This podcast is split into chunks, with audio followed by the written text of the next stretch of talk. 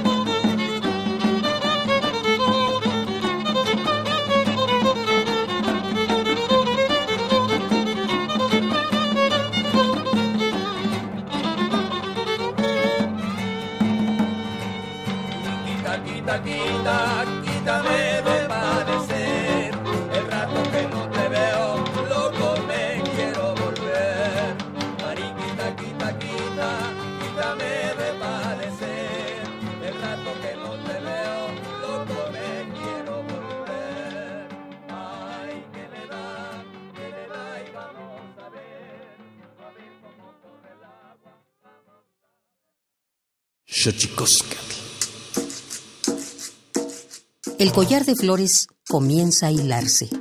Es momento de ir a lo profundo. Radio UNAM presenta Xochicóscatl, collar de flores, con Mardonio Carballo. Hacemos revista del México profundo.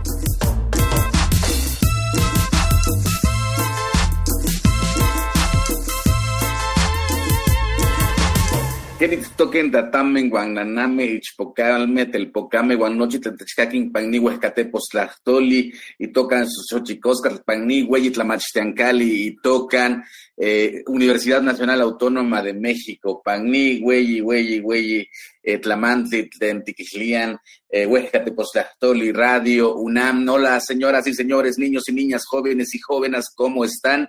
Nos da muchísimo gusto saludarles a través de esta casa maravillosa, la casa de todos, la Universidad Nacional Autónoma de México, a través, a través de este maravilloso invento, la radio, la radio de la Universidad Nacional Autónoma de México. Nosotros estamos muy felices de recibirle en este lunes, donde vamos a hablar, entre otras cosas, del maíz, del maíz nativo, del maíz de México, del maíz que hizo a los primeros hombres, a los primeros abuelos, Vamos a hablar con Adelita San Vicente, pero antes de que otra cosa suceda, vámonos primero a hacer de este trabajo también un trabajo para la memoria. Vamos, vamos pues con nuestra sección que nos recuerda lo bien que lo hacemos en veces, pero sobre todo nos recuerda lo mal que lo hemos hecho. Vamos pues con Tonalamat, nuestra sección dedicada a la memoria, a las efemérides en derechos humanos.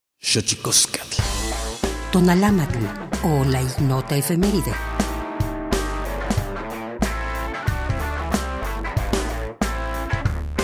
de septiembre de 2007, la Asamblea General de la ONU aprueba la Declaración de Derechos de los Pueblos Indígenas. una herramienta crucial en pro de la eliminación de las violaciones de los derechos humanos cometidas contra millones de indígenas en todo el mundo, así como para apoyarlos en su lucha contra la discriminación. 14 de septiembre de 2006. Se reforma el artículo 105 constitucional para que la Comisión Nacional de Derechos Humanos presente acciones de inconstitucionalidad en normas de carácter estatal, general y federal. 15 de septiembre de 1829, el presidente Vicente Guerrero expide un decreto que anula cualquier forma de esclavitud en territorio mexicano. 16 de septiembre de 1810, se celebra la independencia de México. 17 de septiembre de 2004, la Comisión Nacional de Derechos Humanos emite la Recomendación General número 8 sobre el caso de discriminación en las escuelas a menores portadores de VIH o que padecen SIDA. 18 de septiembre de 1968. En México, 10.000 soldados del ejército ocupan la ciudad universitaria de la UNAM, deteniendo a varios estudiantes y líderes del movimiento estudiantil. 19 de septiembre de 1893. Nueva Zelanda promulga el sufragio femenino. La petición fue firmada por casi una cuarta parte de la población adulta de sexo femenino.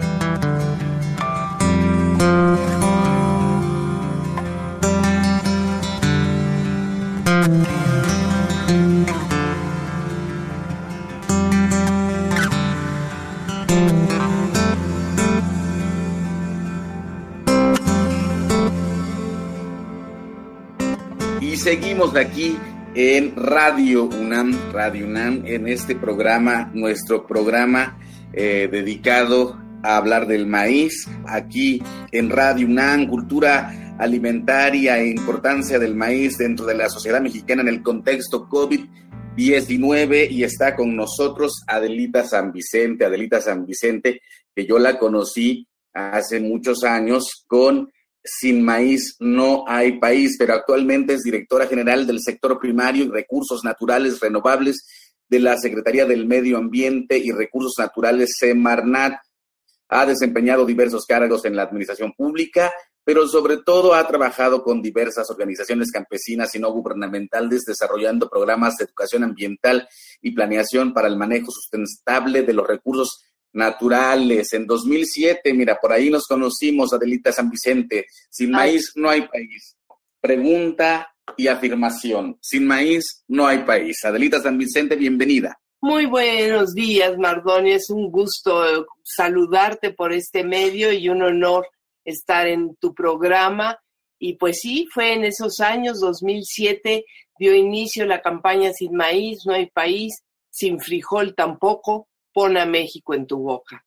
Así decíamos, llamando la atención en ese entonces al gobierno de Calderón para que volteara a ver nuestro campo que nos alimenta, nos sigue alimentando. Maravilla de campaña, porque se unió muchísima gente, ¿verdad, Adelita? Sí, 300 organizaciones y fue una campaña muy bonita. Tomamos este nombre tan emblemático de aquella exposición que en el 82 dio inicio al Museo de Culturas Populares con el maestro Bonfil, don Guillermo Bonfil, que precisamente lo inaugura con esta exposición que se llamó Sin maíz no hay país. Esto fue muy relevante, yo ah, lo ligo además porque enseguida en el 85 el maestro Bonfil pues nos dejó su importante obra que es el México profundo.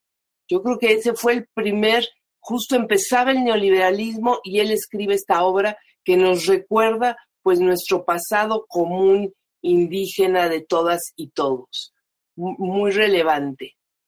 Entonces, pues tomamos este nombre de Sin Maíz no hay país y se unieron muchísimas personas, empezamos por sembrar maíz en cada camellón y de ahí se han ido desarrollando una serie de, de actividades, emblemáticas como celebrar el Día del Maíz desde 2009, se celebra el 29 de septiembre el Día del Maíz y esto ya se ha convertido en una gran celebración. Ya el gobierno de la 4T retomó y se hizo un gran evento en el Zócalo. Este año, pues a ver cómo lo vamos a hacer, pero ese ha sido muy importante. Y por supuesto, pues la lucha política, la lucha contra los transgénicos, que la llevamos al, al ámbito de lo judicial, interpusimos una acción colectiva y se logró detener la siembra de maíz transgénico, lo cual pues ha sido muy importante.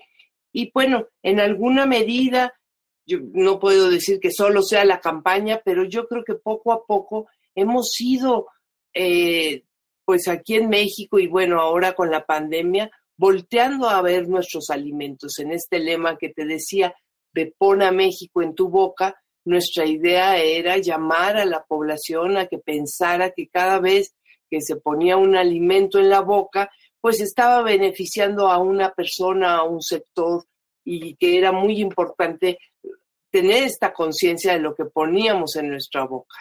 Entonces, pues así surgió la campaña. A la fecha está trabajando la campaña. Por ahora que somos servidores públicos, pues nos hemos retirado un poco de ese activismo, pero nuestro corazón está en la campaña Sin Maíz No hay País. Sin duda, Adelita San Vicente, ahora, ahora que lo mencionas, eh, yo he, pensado en los últimos eh, pues meses, sobre todo porque eh, el, COVID ah, eh, le gustan los cuerpos que están eh, ya de por sí trastocados por la diabetes, por la hipertensión. Somos lo que comemos, Adelita San Vicente.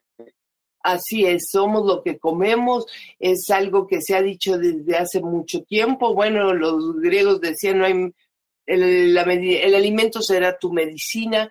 Y bueno, tenemos un país maravilloso, un país que está dentro de los ocho centros de origen de la agricultura. O sea, aquí en esta región del planeta, México, incluido en Mesoamérica, inició la agricultura. Y no solo inició aquí, inició en otros ocho lugares. Uno de ellos es Mesopotamia, por supuesto. Todos lo estudiamos, China, la India, los Andes. Pero esta condición de ser un centro de origen nos ha dado pues una diversidad de productos que además México le ha regalado al mundo.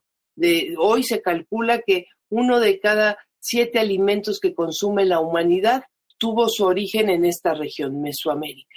Y estamos hablando de cosas tan importantes como el jitomate, las calabazas, el frijol, el chile, la vainilla.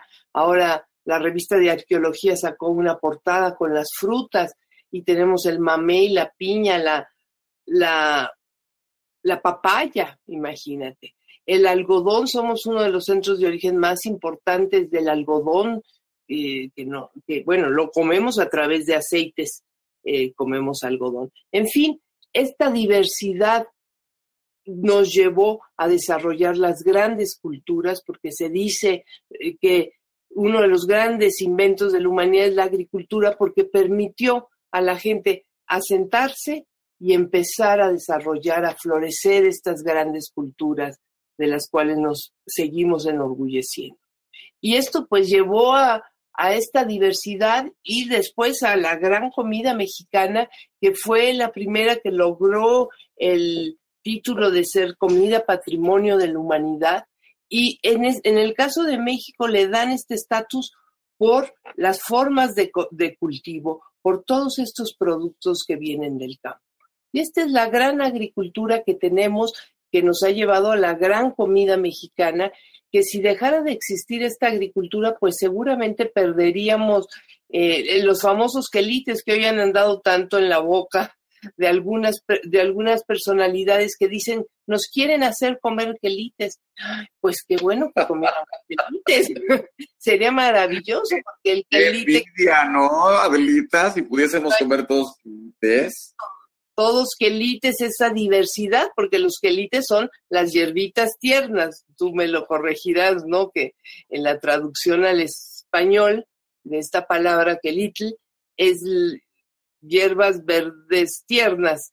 Entonces, pues es una diversidad de hierbas que surgen en el campo, que la gente las conoce muy bien y que es un gran alimento. Entonces, para empezar los quelites, pero todo lo que logramos en, en la milpa, entendía la milpa como esa diversidad de productos, pues nos llevan a tener una comida maravillosa con insectos que no se comen en ningún otro lugar, pero son deliciosos, las chicatanas, ¿qué puedo decir? Las flores de calabaza, tantos alimentos. La calabaza también tuvo su origen en Mesoamérica.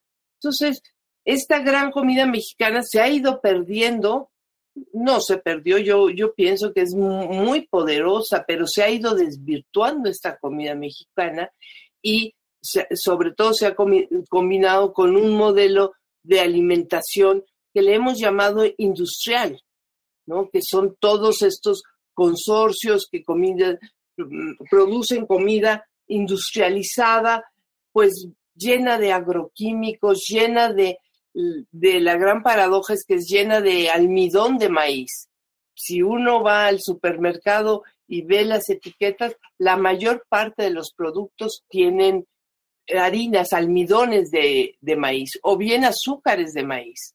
Los mismos refrescos, el azúcar que utilizan no es azúcar de caña de azúcar, es azúcar derivada del, del maíz, del almidón, la alta fructuosa, que además es una, si el azúcar es mala, el, este azúcar es de pésima calidad. Entonces, pues tenemos este panorama de este cambio que hubo en nuestra alimentación, sobre todo a partir de, del 92, de la firma del Tratado de Libre Comercio, ahí se trastoca el campo mexicano y con ello nuestra alimentación.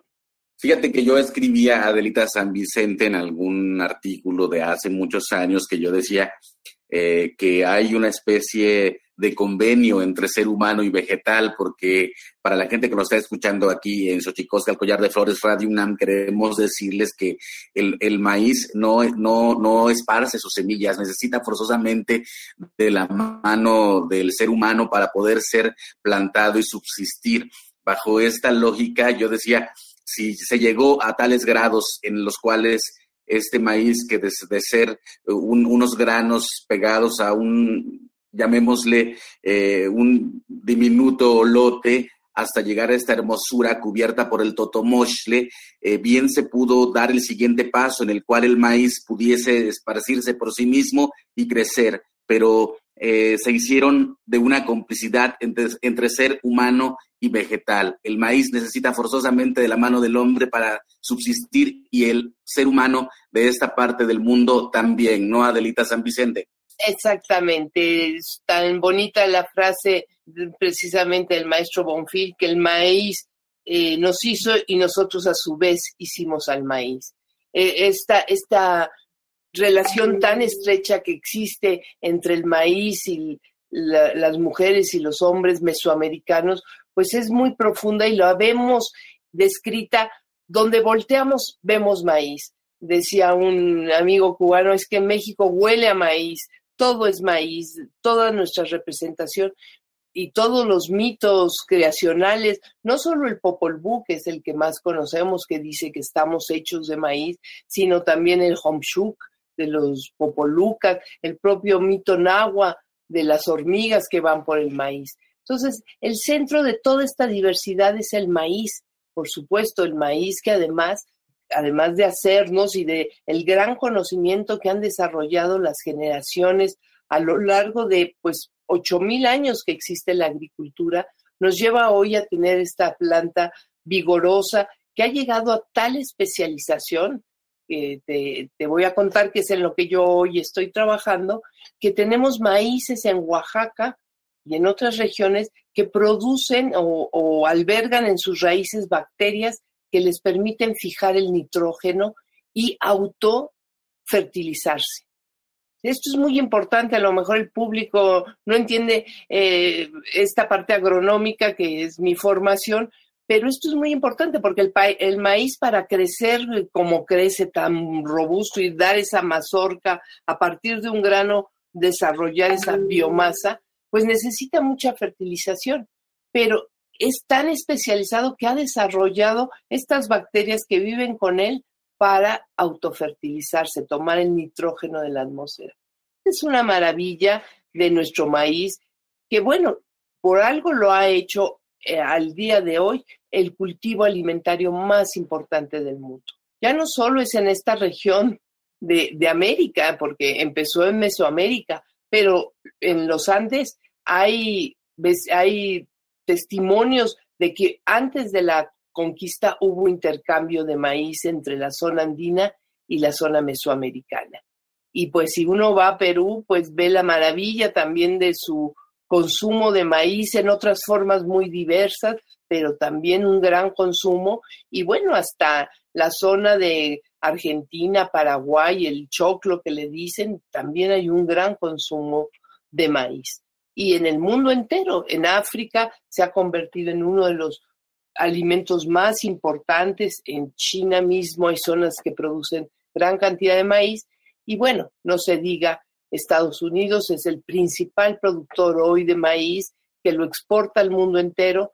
Tristemente nosotros todavía estamos importando maíz transgénico y además transgénico, pero porque el maíz se ha convertido en una mercancía muy importante. Nuestra planta sagrada en, a fines del siglo pasado se convirtió en una mercancía y lo, en Estados Unidos entendió esto y comenzó la gran producción de maíz en lo que le llaman el cinturón de maíz, que es Iowa, una gran región de Estados Unidos, y producen pues una gran cantidad de maíz que lo utilizan no, no para, aunque también lo comen directamente en Estados Unidos, pero sobre todo para alimentar animales e incluso para producir esto de los biocombustibles.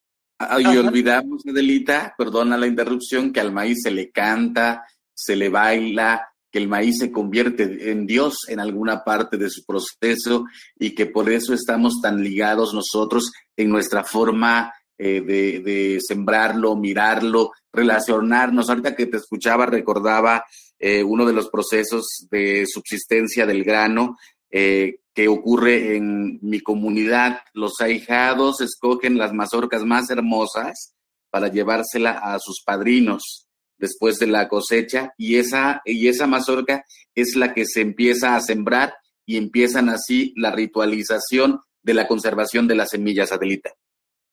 Fíjate, qué, qué, qué importante, qué importante todos estos ritos, todo, toda la cultura que hay alrededor del maíz y que persiste.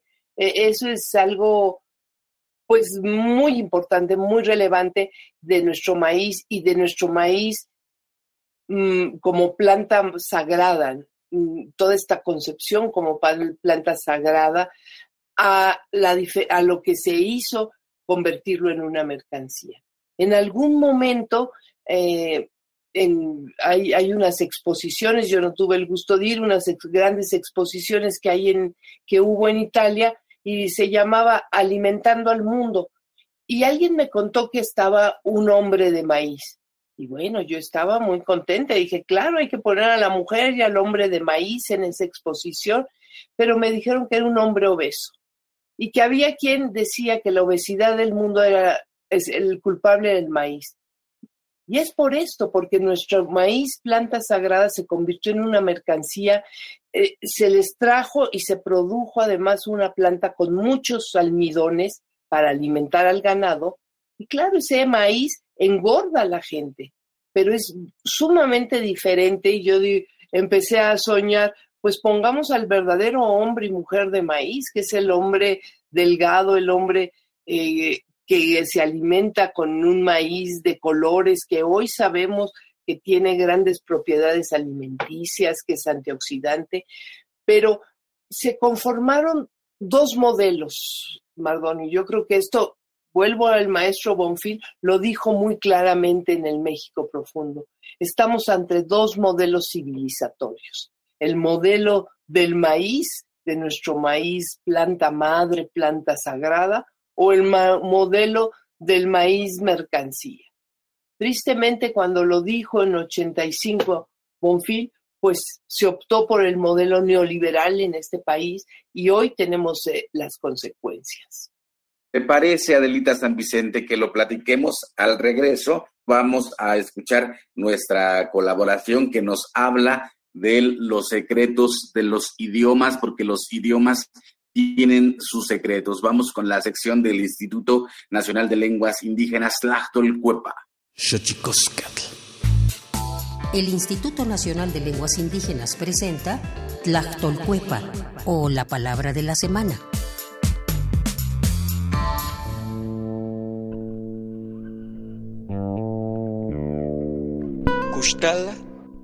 Esta es una expresión de origen maya que se usa comúnmente para referirse a aquella capacidad de nacer, crecer, reproducirse y morir que distingue a un ser, o bien se usa para señalar la fuerza interna que permite obrar a aquel que la posee. Nos referimos a la vida. Este vocablo es un sustantivo que proviene de la variante lingüística maya o yucateca y forma parte de la familia lingüística maya. De acuerdo con el Catálogo de Lenguas Indígenas Nacionales, editado en 2008, la lengua maya se habla en los estados de Campeche, Quintana Roo y Yucatán, y cuenta con cerca de 859.607 hablantes mayores de 3 años.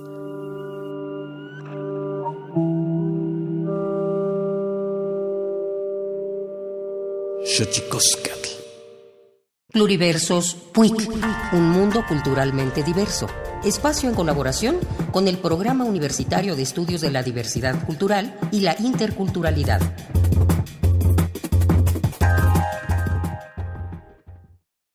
El cine es una gran herramienta, pero no solo para los pueblos indígenas, para cualquier sociedad. Las comunidades indígenas se han reapropiado del cine como una herramienta que aporta conocimiento y que genera participación social, con la que se construye también una memoria colectiva para la defensa del territorio. La cineasta, fotógrafa, productora y gestora cultural Luna Marán, originaria de la comunidad zapoteca de Guelatao de Juárez, Oaxaca, es cofundadora del campamento audiovisual itinerante y de la red de cines comunitarios Aquí Cine, donde la comunalidad y la equidad de género constituyen ejes transversales.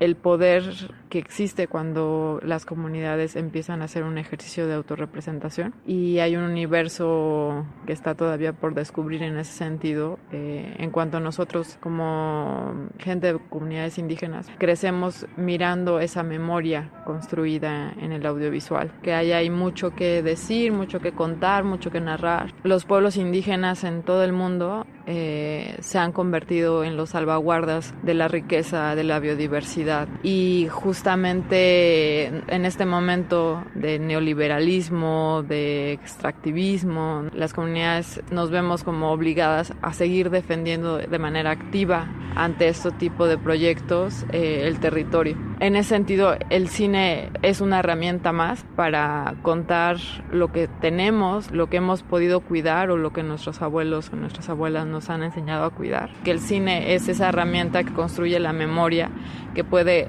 generar que otra generación pueda mirar cómo se cuidaba, cómo se protegía, pues va a ser importante. También porque es la posibilidad de ver las luchas ganadas. En esta forma de cine comunitario, son los propios miembros de las comunidades quienes desarrollan y producen los materiales audiovisuales. La directora del documental Tio Jim refleja la lucha por el territorio que se vivió en la Sierra Norte de Oaxaca, lo cual constituye en sí mismo una de las características del cine comunitario, el llevar a la pantalla las problemáticas a las que la comunidad se enfrenta.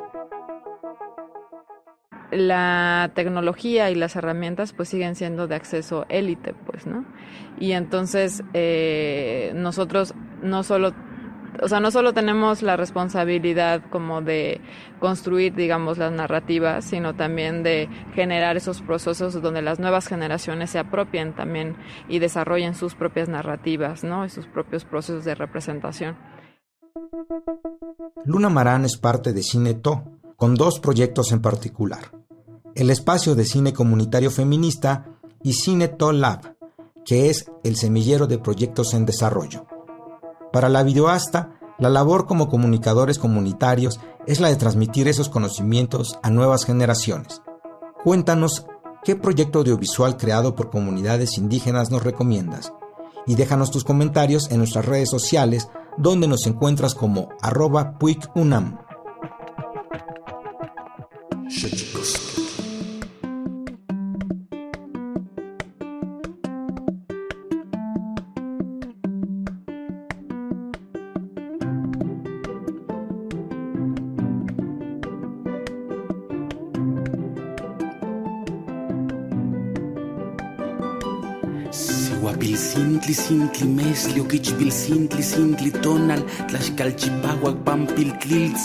Sintli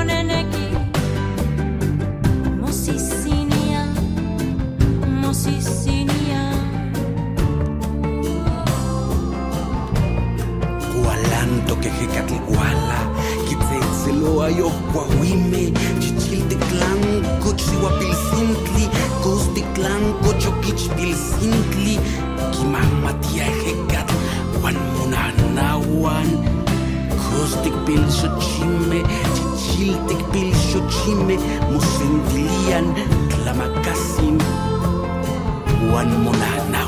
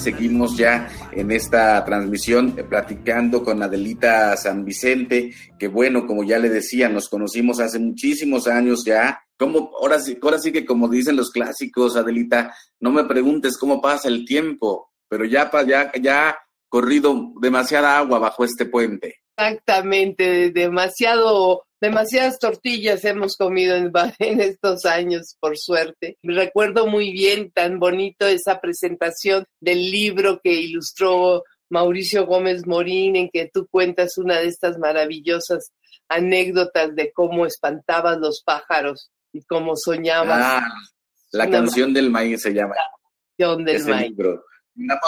Te mandamos un abrazo al queridísimo Mauricio Gómez Morín, que sin duda alguien que entendió perfectamente el amor que transcurre y ocurre en mi corazón y en mi sangre eh, con este maravilloso alimento que, eh, como cuento en ese libro, a nosotros nos mandaban, nos hacían un tlapeste, que no es, una, no es sino una plataforma eh, que se coloca al centro de la milpa y en ese, y rebasa esa plataforma a la altura eh, de las matas de maíz y nosotros cuando niños nos tocaba ir eh, en la mañana y en la tarde a hacer el trabajo que era gritar y cantar para espantar a los papanes. Seguramente cantábamos muy mal, por eso nos ponían a, a hacer ese trabajo, pero era un trabajo increíble y que nos ha hecho enamorarnos de este grano importantísimo. Hablabas de dos modelos, Adelita San Vicente. Exactamente, sí, son dos modelos de muy claramente, pues si partimos del maíz, pues el, el maíz sería su gran representante, pero no es solo el maíz, es todo este modelo de agricultura industrial, llamémosle, que se basa en producir un solo alimento, las grandes extensiones que existen en Estados Unidos de maíz o tristemente de soya transgénica en el sur del continente, Argentina, Uruguay, Paraguay, estas le han llamado la República de la Soya, pues es el modelo de la agricultura industrial que al final nos ofrece alimentos que pareciera que hay una gran diversidad. Si tú vas a uno de estos grandes supermercados, te encuentras una, pasillos y pasillos, pero en el fondo es lo mismo. Y además, si viajas, cuando tuvimos oportunidad de viajar por algunos países, te encuentras que en cada país es lo mismo. El capital entendió que la alimentación era una forma de control del mundo y esto fue lo que hizo homogeneizó la, alimentación, eh, Estados Unidos empezó a producir esta gran cantidad de maíz que se exporta por el mundo, que nos, que sí, como les decía, si uno ve las etiquetas, todo tiene eh, el almidón o la alta fructosa, que finalmente es maíz. Entonces, o, el, o el, si se comen embutidos, finalmente ese animal comió maíz. Entonces ahí el maíz está presente en todos nuestros mm. alimentos industrializados. ¿Y a qué nos llevó ese modelo? A esta obesidad que no solo está en México. Leí el fin de semana que Inglaterra tiene un problema altísimo de obesidad. Inglaterra, eh, la Gran Bretaña también y Estados Unidos. Pero quienes tenemos la edad que tenemos, eh, ya pasado el sexto piso, reconocemos que antes, cuando éramos jóvenes nosotros, no existía la obesidad que hoy vemos en el país.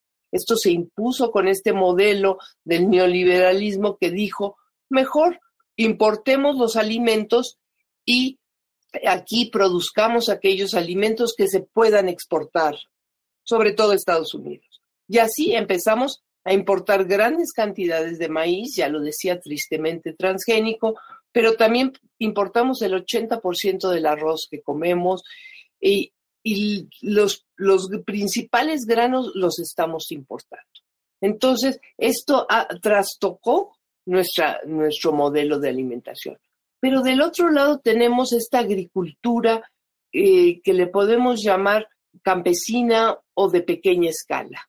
A veces decimos, eh, los pequeños productores y nos han dicho, no somos pequeños, somos grandes. Y son muy grandes, aunque produzcan en espacios muy pequeños, son muy grandes porque tenemos datos de antes de, de, la, de este gobierno en que estos campesinos, y seguramente hoy, porque este modelo va a ser muy complicado revertirlo, muy difícil, eh, lo estamos cambiando en el gobierno de la cuarta transformación, pero esto es muy lento porque durante 30 años se impuso que mejor importar estos alimentos y eh, el modelo de exportar.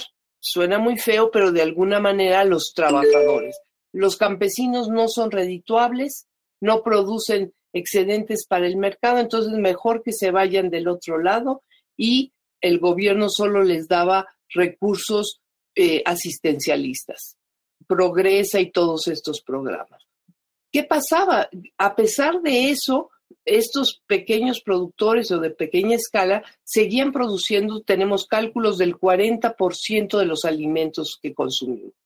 Si volteamos a nuestro plato, pues los jitomates, el chayote, eh, buena parte del maíz, aproximadamente el 40% del maíz que aún se produce en México viene de esa pequeña producción, el azúcar, el tabaco, los alimentos que comemos.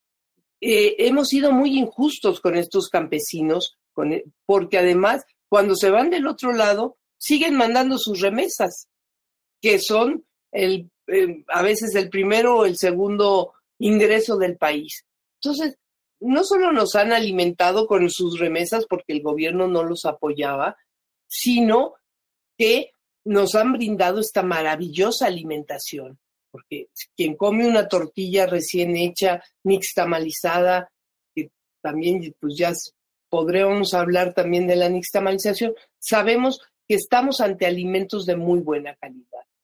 Entonces, hoy, ¿qué, cuál es la propuesta? Seguir produciendo, apoyar a, los, a estos productores de pequeña escala y que la agricultura industrial, pues, que es la que exporta hortalizas Estados Unidos, aguacates, de hecho, el principal producto que exporta México es cerveza y en segundo lugar aguacate. Pues que esos productores ya no tengan el apoyo del gobierno, sino que produzcan por ellos mismos, siempre, siempre que es una actividad muy redituable, ¿no? Porque a eso se le sumaría, Adelita San Vicente, la falsa percepción de que el gobierno ayudaba a los campesinos, en realidad subsidiaba a, las grandes agroindustrias eh, de este país, ¿no?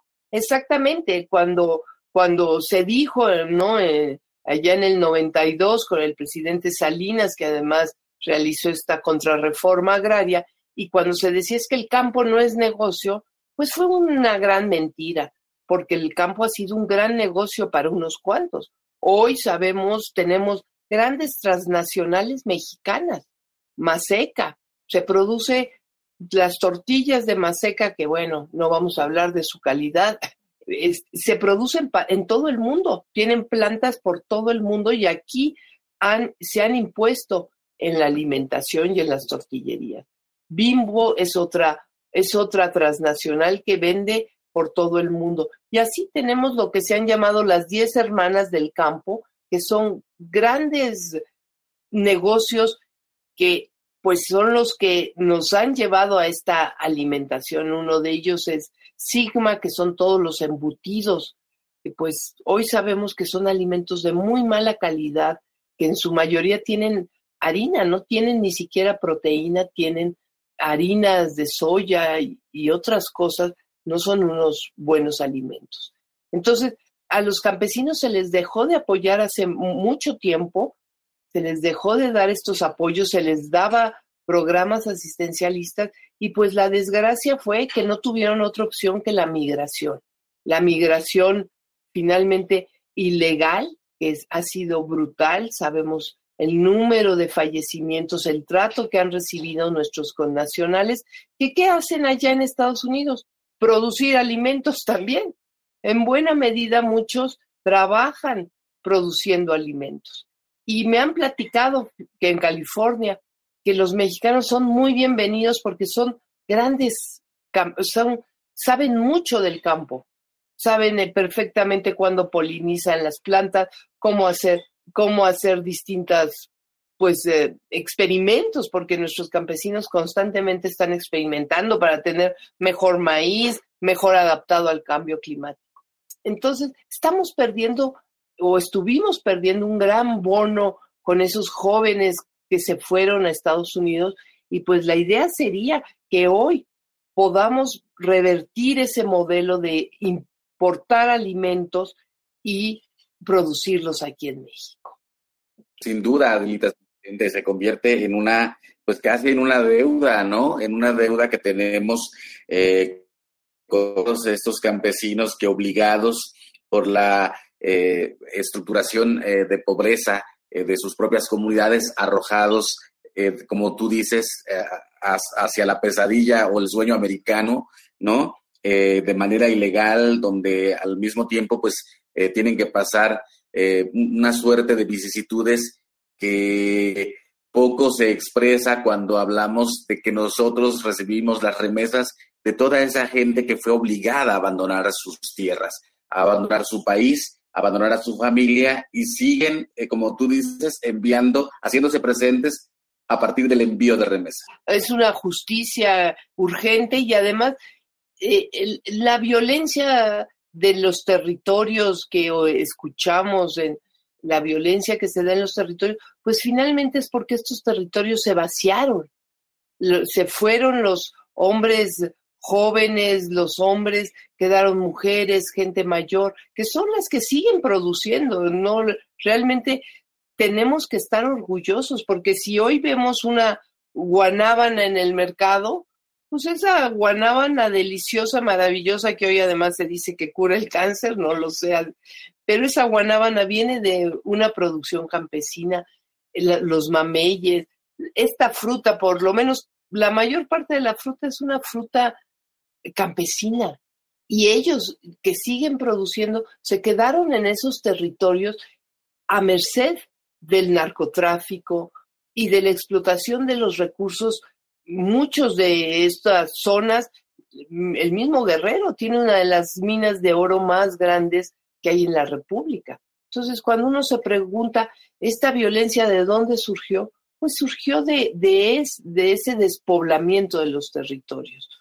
Hoy la idea de los programas gubernamentales es que darle estos recursos para que la gente se quede en sus territorios, que los jóvenes se queden en sus territorios, tengan alternativas ahí de producción y de industrialización de sus alimentos y mejores canales de comercialización para que el campo vuelva a florecer y nos siga alimentando de manera sana, porque además hay que poner sobre la mesa eh, la diferencia entre una agricultura industrial y una agricultura eh, de pequeña escala que nos brinda una diversidad de productos, pero además de muy buena calidad, y no esta agricultura industrial que nos lleva a, productos que tienen grandes años almacenados o que están llenos de eh, los embutidos, por ejemplo. Hablamos de harina, pero junto a la harina hay una serie de químicos que hoy sabemos los grandes daños que nos están haciendo.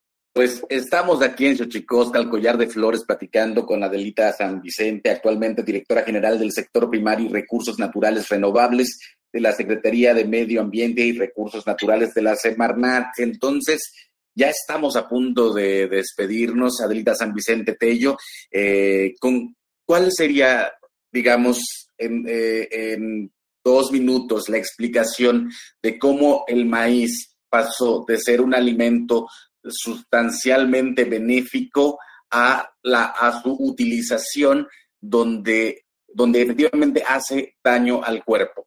Pues mira, fue en este, en esta avidez del gran capital del control de los alimentos y de descubrir, como ya desde hace mucho tiempo se había descubierto, las grandes propiedades del maíz. Hoy el, maíz es el cultivo más difundido con mayor volumen de, producción en el mundo, el más difundido. ¿Y por, ¿Y por qué sucede esto? Porque tiene una gran adaptabilidad. Tú puedes ver maíz sembrado casi a 3.000 metros sobre el nivel del mar ah, y en el nivel del mar. Desde Argentina hasta Rusia se siembra maíz en cualquier latitud. Eh, tiene, se adapta a cualquier condición. Por ahí hay una película futurista eh, en que se va a acabar el mundo, pero lo único que hay sembrado es maíz y es lo único que soporta. Y esta es una realidad. Si hay una planta que puede adaptarse al cambio climático, es el maíz.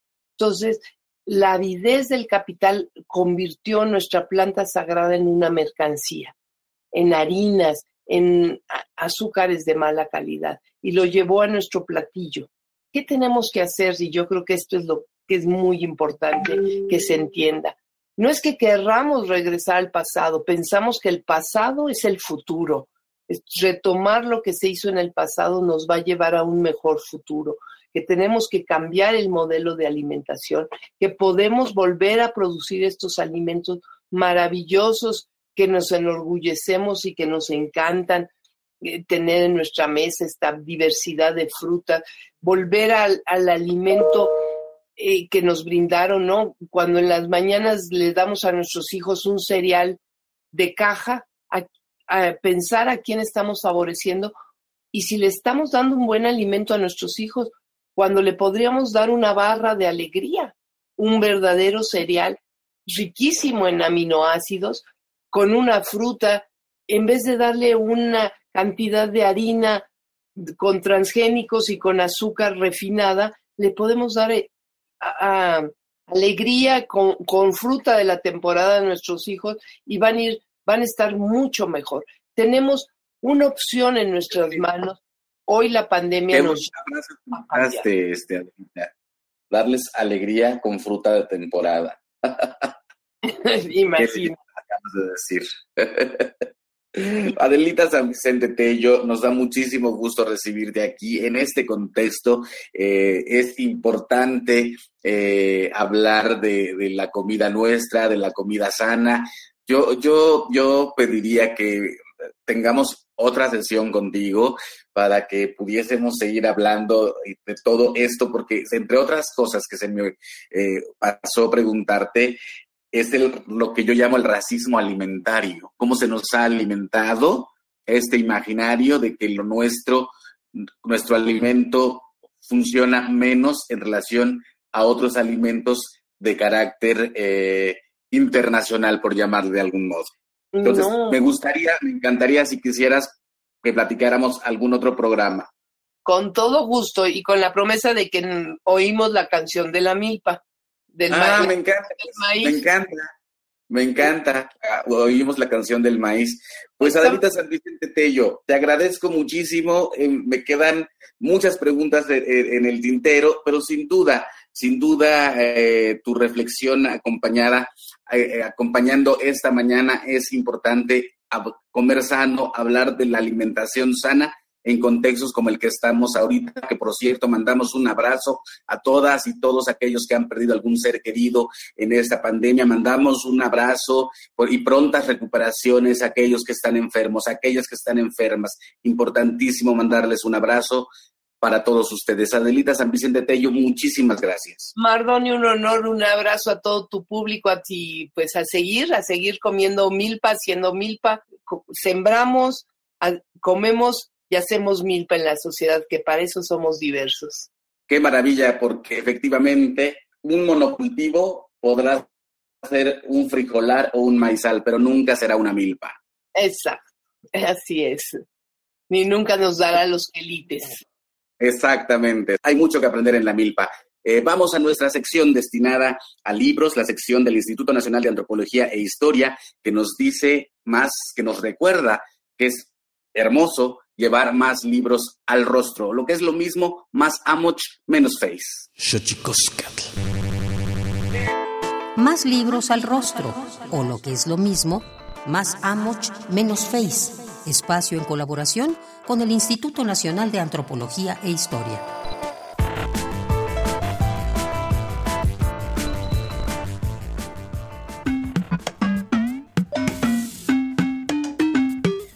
Documento que te recomendamos el día de hoy se encuentra una herramienta indispensable para el estudio y sobre todo para la adecuada comprensión del fenómeno humano que se nos presenta de manera cotidiana en cada calle de las urbes de nuestro país. La migración. Se llama Migrantes Indígenas en la Ciudad de México, Procesos de Emancipación e Inserción Urbana, escrito por Marta Romer. Está dividido en dos partes complementarias. La primera recoge las voces de algunas mujeres mijes, mixtecas y otomíes que narran su gallarda y la mayoría de las veces dramática transición en la vida citadina.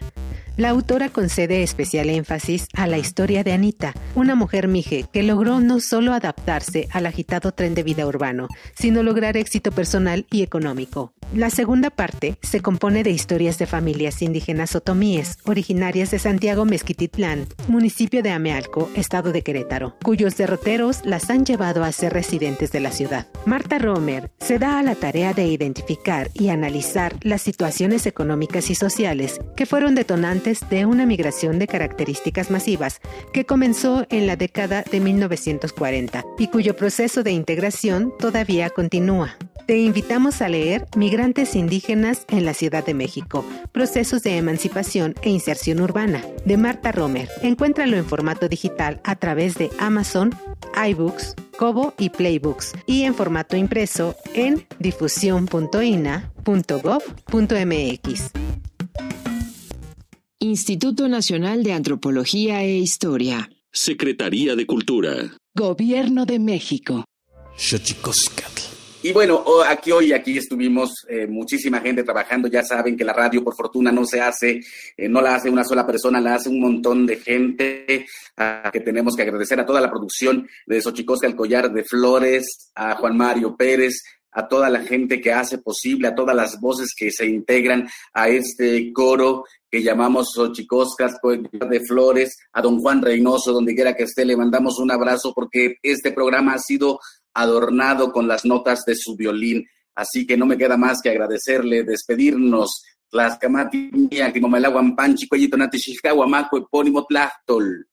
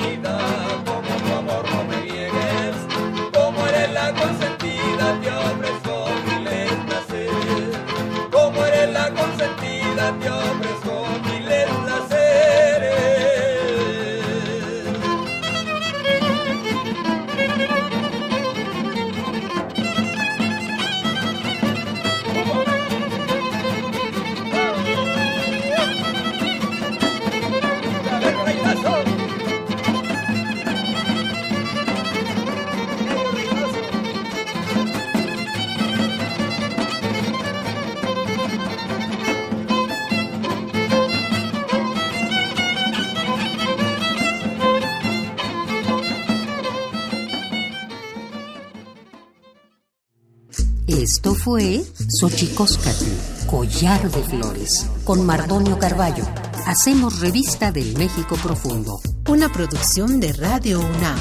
Experiencia sonora.